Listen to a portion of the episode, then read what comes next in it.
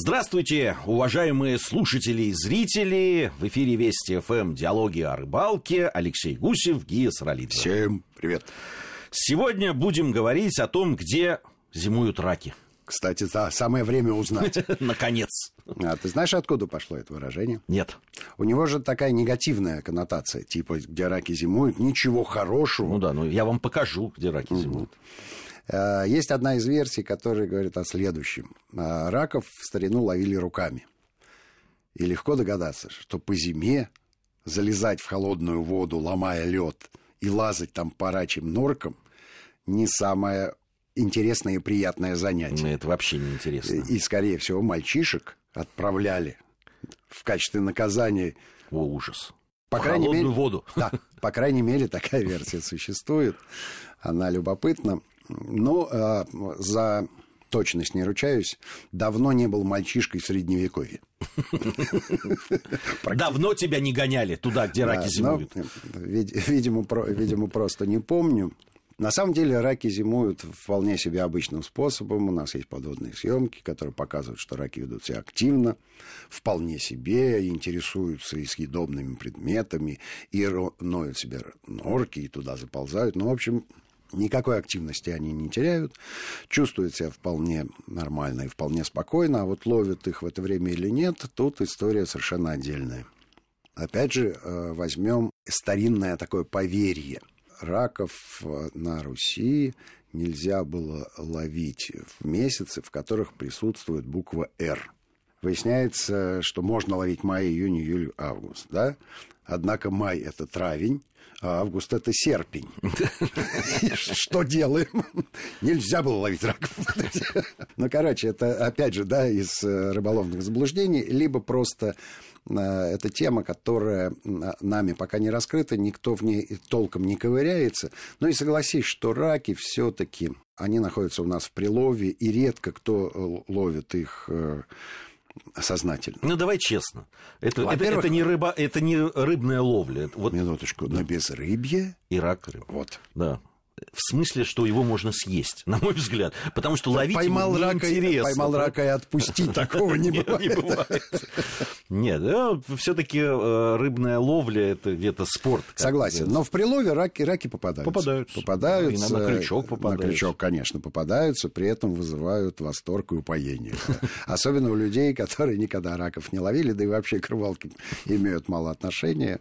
В Полтаве у нас был такой случай, причем, ну, это из какой-то далекой глубины мы на Днепре ловили э, леща, попадался карась, который леща вытеснил, и одна из поклевок принесла рака, ну и тут, конечно, танцы с бубнами были на берегу, восторг и упоение. Я так тебе скажу, что у нас в Москве и Подмосковье раков ловить вообще запрещено, поэтому мы можем даже на эту тему не говорить будем есть привозных раков, либо смотреть, как их ловят там, где разрешено. А беда с раками была, есть такая болезнь у них, чумка, которая превращает их, разрушает хитиновый слой. И рак без панциря становится, в общем, беспомощным. И либо помирает сам, потому что маленькие паразиты э, попадают ему под кожу и начинают его поедать. Но либо рыба, которая с удовольствием раками лакомится. Ну, ты же догадываешься. Не только люди любят раков. Да, легко догадываюсь. Есть одна страна, где раков э, ловят э, почти как рыбу. Это Швеция, они обожают раков, у них есть даже день рака в августе, они варят его самыми различными способами и запивают не пивом, как мы привыкли, а маленькими стопочками водки. Ну, э, никакого удовольствия я, допустим, даже глядя на это, получить не могу, все-таки у меня есть э, другое органолептическое отношение к этому. Но количество раков там э, весьма высоко, и ловят они его нормально, рачевнями, при этом э, это довольно удобная такая э, ловля. Э, дело в том, что рыболовный прессинг в шведских внутренних водоемах не так велик. Ну, потому что они аккуратно к этому относятся и э, стараются и правила соблюдать. И, в общем, все водоемы каким-то образом распределены между местными коммунами, они знают, куда поехать и, и кто там главный рыбак. В общем, э, особого внутреннего шведского туризма относительно таких водоемов нет, а, а у них же две э, записных рыбы. Это щука, поэтому на раков и лещей они внимания особого не обращают. Ну и, конечно, семга, атлантический лосось, это по, по маю месяцу. Ну, он, естественно, на море проводятся, проводятся фестивали, 100 команд, поймали одного лосося, прыгают, радуются, вручают приз, остальные несолоно хлебавшие уезжают. Это дальше, очень весело. Дальше по-шведски. Фестиваль по-шведски. Продолжают ловить щуку. А с раками такая история. Они ставят ловушки и дальше либо ловит спиннингом, либо, ну, кто хочет, да, тот э, ловит леща на удочку. Но раз у тебя лодка есть, естественно, ты будешь промышлять спиннингом, ну, и окушок ну, попадается. Это смотря для кого, естественно. И щука, да. Я бы сидел... Ты любишь удочку. Я бы леща ловил. Да, ну и через какое-то время ты проверяешь эти рачевни, там попадаются раки, и дальше начинается кулинарная феерия. Люди радуются этим раком, талантливо и счастливо умеют их готовить. И вот на день рака История такая, что местных раков не хватает. При этом ты же понимаешь, что шведы, финны и немножко Норвегии, в принципе, это э, одна и та же культура. У них немножко разные природные условия их проживания, но образ жизни и общечеловеческие ценности весьма похожи. Скандинавские, я бы Скандинавские, так назвал. именно так, да, не, э, вот, от викингами, назовем их так аккуратненько. Либо потомками викингов, знаешь. Вот это будет вернее. Да, да, да. да, Дальше дальше сдержусь. И э, вспомнил я в, про это вот почему. Не так давно мы были в Эстонии, и там любопытная семья живет, и один из сыновей э, этого режиссера Тыну Тама, э, который приобрел там некую латифундию, и э, гористая местность, и все, что было впадинами, он превратил в озера. В озерах, естественно, завелась рыба. Лет 18 назад он купил соответственно, эти это поместье, эти угодья, и за это время там, ну, понимаешь, рыба могла вырасти, и неожиданно там каким-то образом сами завелись раки, видимо. С ними такое бывает, да. Видимо, птицы привезли, mm-hmm. а вода чистейшая, а ты знаешь, что раки это как лакмусовая бумажка, да, а для того, чтобы проверить чистоту воды, есть ерш и рак, если и та, и другая рыба там существует. Я имею в виду не прозрачность воды, а именно ее чистоту. И завелись эти раки. Парень оказался смекалистый. И теперь он выращивает этих раков. Ну, как выращивает? Выращивает следующим образом. Он из одного озера, когда достает раков, самок выкидывает в другое озеро, а потом в третье. А самцов, естественно, поставляет в Финляндию. При этом озвучиваю ценник 3,5-4 евро за штуку. Это крупный рак. Или ну, все равно? Но, а, а там же какие-то стандарты есть, наверное? Значит, у нас э, в России стандарт существует 9-10 сантиметров. Вот я бы хотел посмотреть в глаза, внимательно посмотреть в глаза чиновнику, почему 9-10? Ну, либо 9, либо 10. Это, это что, предмет торга? 9-10. Не меньше 9 сантиметров, все понятно. Да. Почему 9-10? Вилочка должна а смотри, быть. А если у меня 9,5, и приходит человек, который выполняет надзорные функции. Я ему говорю 9-10. Он говорит, нет, сегодня не, меньше, не меньше 10. Давай, 45 рублей за рака. Ну почему так? 9-10. Ладно, вернемся. Вернемся, вернемся. Рак пятится назад. Вернемся. Но они в Финляндию, не в Швецию поставляют. Они в Финляндию. Э, да, дело в том, что финны, э, они же тоже сметливые люди. Они могут дальше этих раков не поедать сами, продавать в Швецию. В день рака. В день рака. Да, при этом, ну, ты понимаешь, что ажиотажный спрос, э, безусловно. Ну, если пиковая, Цена может подняться, ого-го, какая. Причем а, действительно они могут калибровать этих раков. Понятно, что в, раке-то практически все съедобно, но самое вкусное это шейка, а напрямую зависит от размера рака. Напрямую. Вот. И у самих э, финнов, э, я так понимаю, что раки водятся, но, скорее всего, есть какие-то ограничения. А, а здесь э, у эстонцев это, это твоя территория. То есть ты как хочешь, так себя и ведешь. Ну и понятно, что человек хочет своим предкам передать эти угодья, и вот э, он внимательно, аккуратно осторожно к этому относится. И раки у него прям вот красавцы, и он нам сварил, приготовил этих раков э, эстонским способом. Там есть замечательный кадр. Когда мы GoPro опустили в кипящую воду для того, чтобы снять, как рак падает в эту кастрюлю. Но почему-то так захотелось. Получилось красиво. Ну и когда раки у тебя лежат на столе, а ну, тут штука вот в чем. Э, когда у тебя свои несколько озер, и этих раков там огромное количество, ты забываешь о том, что каждый из них стоит 4 евро. Ну, в общем, на пару тысяч мы там наели этих раков. Я, я... Но они горой лежали и, да. и были вкуснющие. Все-таки э, э, у рака такая же история, как у рыбы. Чем меньше проходит время между поимкой ну, и кулинарным конечно, приготовлением, конечно. тем лучше Нет, вкус. Ну, раки даже здесь, по-моему, они поглавнее рыбы в этом смысле. Все-таки свежий рак, который пойман, который варится фактически живым и так далее, он э, в очень нежная субстанция. Очень. И здесь... И еще важно, конечно, где он водится, вот какая вода, да, как, да, э, чем да. он питается. Чем и питается, фактически, да, вот ты, то, что ты рассказываешь про Эстонию, это он, он э, живет в прекрасных условиях, диких фактически условиях. Да, судьба его ужасна, а условия жизни да, судьба у него такая, какая должна быть у настоящего эстонского рака. Эстонского рака. Он должен быть съеден. Ничего тут ужасного нет. Вот. Все имеет свое начало. Согласен. Кстати, когда ты э, рассказал про вот эти съемки, когда рак падает, сглотнул. Я вспомнил замечательный фильм, есть Кира Муратовой, «Короткие встречи». Владимир Высоцкий, сама Кира Муратова там играет. И там есть вот эти кадры. Я не знаю, как они снимались, но там вот прям есть, когда падают эти раки в воду. Интересная такая Ну там, да, через стекло. Как-то снято, да, скорее всего. Вот, а у шведов, э, говорят, есть э, поваренная книга э, кулинарная, которая посвящена рецептам приготовления только раков. И количество этих рецептов э, исчисляется сотнями. И люди заморачиваются, и, в общем, разные ингредиенты добавляют. Я досторонник э, простого подхода к снаряду. Нас э, двое. Да. Мы. Ракам, в принципе, ничего не нужно, кроме соли. Ну, а в пиве варят раков, да. Это, во-первых, это красиво. С пеной, со всеми пирогами.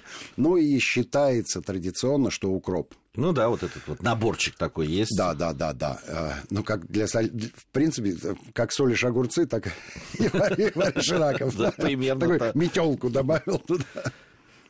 Вот, и получается вкусно. Они, они экспериментируют, и мы в подробностях сняли рецепт когда раки были сварены с медом. И, в общем, не только мед, там было и темное пиво. Ну, в общем, а, они вот э, оттенки этого вкуса находят. Хотя у рака свой прекрасный вкус, чего его там уже оттенять.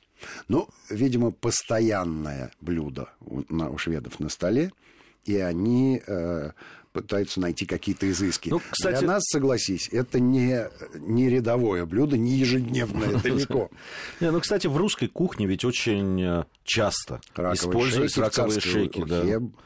И, и, и в качестве там фаршировки использовали. Конечно, там... раковые шейки, это вообще это такая правильно. Кстати, в знаменитый салат оливье, в обязательном порядке включал раковые шейки. Не сегодняшняя версия. То, что мы сейчас едим, э, называется салат столичный, к оливье не имеет никакого отношения. В оливье там и перепелки, и куропатки, и раковые шейки, и черная икра, и что там только не было. Ну, и, а, от, э, от этого того рецепта осталась только фамилия повара оливье, больше ничего. Вот. А из самых любопытных рецептов, которые в России мне довелось едать, это на Дону, где раков достаточно много. И, кстати, оттуда их в Москву в основном привозят. А, ну, кстати, еще сиванские раки есть, да, тоже. Носатенькие.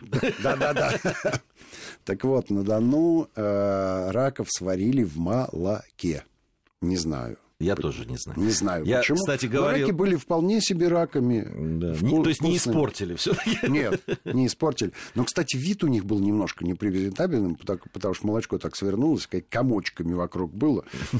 Ну, надо было бы сразу их посыпать зеленым укропчиком, но не посыпали. И так вот, глядя на эти съемки, ну, такое впечатление, что так перхоть какая-то. Ну, вкуснющие, очень вкусные. Но потому что их сразу из дома в, этот, э, в большое ветро залили молоком и Сняли пену. Надо, и сняли... надо сделать паузу сейчас. Мне, я считаю, тем более и новости на подходе. Да. Алексей Гусев, Гия Саралидзе. Совсем скоро продолжим. На Вести ФМ диалоги о рыбалке. Алексей Гусев, Гия Саралидзе по-прежнему в студии. Сегодня говорим о раках и ракообразных. И вот как раз Поговорив о раках, кстати, одна из самых популярных программ была в свое время, ровно год назад мы ее делали. На 23 февраля. Да. И, и, и вот э, э тогда имела оглушительный успех. Э, сейчас... А теперь еще и зрительный успех будет иметь, потому что появляется видео. Видеоверсия, версия. обязательно. Находите нас. Находите, смотрите программы. Э, это я обращаюсь к нашей э, радио аудитории. Это, конечно, послушать это хорошо, но увидеть это, поверьте мне, лучше не раками едиными, как Согласен. Говорится. Ну, видишь, есть раки речные, есть раки морские.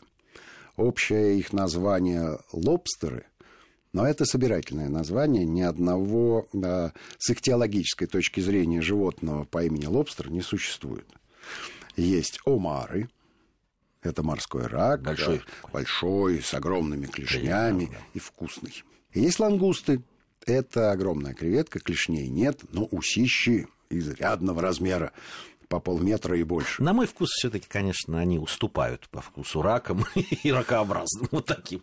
Амару тому же. Думаю, что да. Все-таки они не такие нежные, и потом ты знаешь, все, что в морской воде, оно немножко поплотнее мясо mm-hmm. изначально.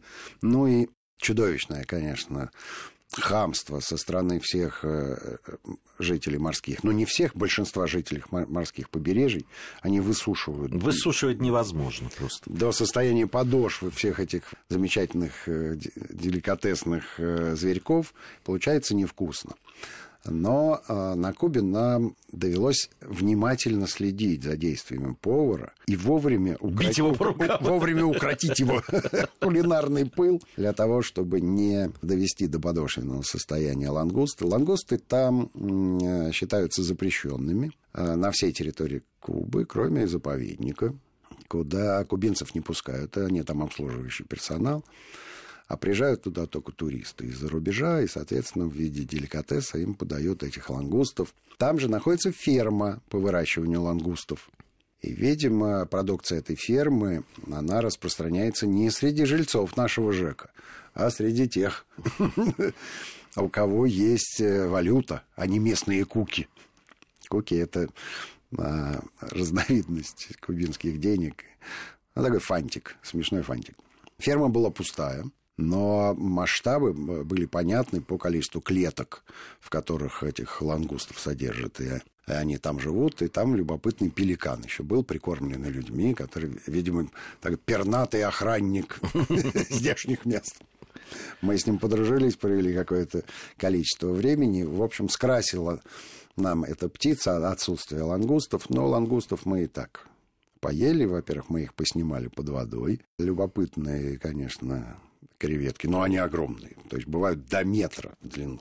Понимаете? Огромные, огромные. А, просто огромные. То есть, и страшновато. Но они их ловят э, с помощью загнутых крючков, куда там в районе причинных мест этот крючок раз, и э, на какое-то время членистоногая обездвиживается, в этот момент двумя руками берут и э, поднимают наверх. Ну, вкусноты неописуемой, но, но не рак. Не рак. Все-таки у него своеобразная мясо и своеобразный вкус.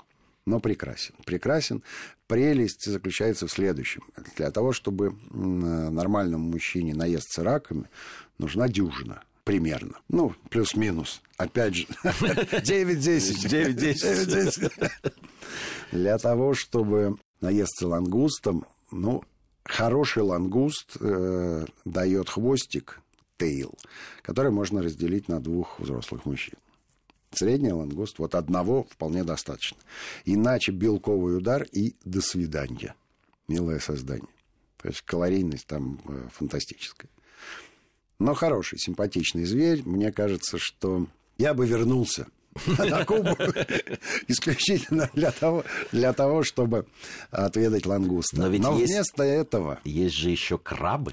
Да, вместо этого давай отправимся на север, на север Норвегии, в районе мыса Нордкап существует знаменитая крабовая сафари.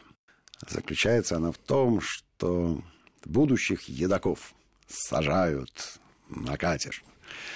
И везут проверять краболовки.